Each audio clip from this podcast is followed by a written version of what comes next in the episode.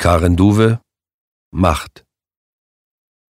Jetzt schmollt Binja, weil Racke und ich keine Fahrradhelme aufgesetzt haben, obwohl sie uns selbstzufrieden und rechthaberisch einen viertelstündigen Vortrag über die Gefahren im Straßenverkehr heruntergebetet hat, der wahrscheinlich eine Woche zuvor an ihrer Schule gehalten wurde. Es ist gesetzlich vorgeschrieben, holte sie ihren vorletzten Trumpf aus dem Ärmel, und als Racke und ich bloß Faxen machten, packte sie die ganz große Keule aus. Mama will auch, dass wir Helme aufsetzen. Das ist richtig. Meine Frau hatte mir sogar einmal angedroht, dass ich die Kinder nicht mehr zu sehen bekäme, wenn ich ihre Erziehung weiterhin systematisch unterwandern würde.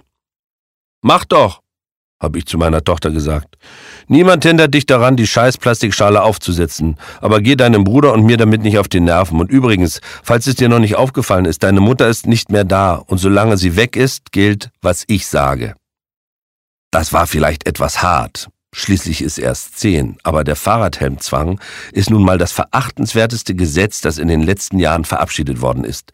Darin manifestiert sich für mich alles Lächerliche und Gluckenhafte unserer heutigen Regierung. Dieses kleinkarierte Sicherheitsdenken, als wäre auf einem derart kaputten Planeten so etwas wie Sicherheit überhaupt noch möglich. Hey, tut uns leid, wir wissen zwar immer noch nicht, wie wir den Temperaturanstieg und die Verlangsamung der ozeanischen Strömungen aufhalten sollen, was bedeutet, dass die menschliche Spezies in fünf bis allerhöchstens zehn Jahren elend krepieren wird.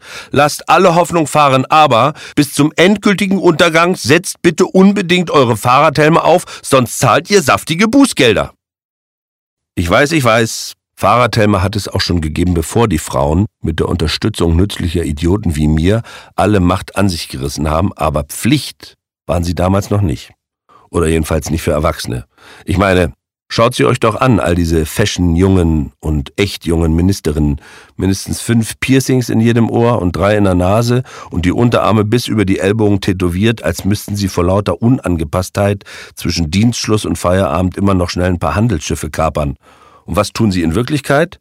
Verderben uns das letzte bisschen Spaß, missgönnen uns das Gefühl von Wind und Sonne im Haar, verlangen von erwachsenen Menschen per Straßenverkehrsordnung sich zu entwürdigen und ein grellbuntes Stück Plastik aufzusetzen. Ich will ja gar nicht behaupten, dass unsere Eltern alles richtig gemacht haben, aber wenigstens waren sie nicht tätowiert wie die Piraten und besaßen trotzdem hundertmal mehr Lässigkeit im Umgang mit ihren Kindern und dem Straßenverkehr. Mein Vater zum Beispiel hat meine Geschwister und mich zum Spaß oft einfach in den Kofferraum gesperrt. Meist im Sommer, wenn wir vom Kupferteich kamen und er nicht wollte, dass wir mit unseren sandigen Füßen und nassen Badehosen seinen Opel Rekord eindreckten. Auf der Heimfahrt hielt er zwischendurch immer mal wieder an, stieg aus dem Auto, klopfte auf den Kofferraumdeckel und ließ uns raten, wo wir uns gerade befanden. Außerdem war es für meine Eltern ganz selbstverständlich, dass auf Urlaubsreisen das jeweils kleinste Kind auf der Hutablage transportiert wurde und kein Zollbeamter oder Polizist hat jemals daran Anstoß genommen. Heutzutage würde man meinen Eltern deswegen die Erziehungsberechtigung entziehen und der Fall würde in den Abendnachrichten auftauchen.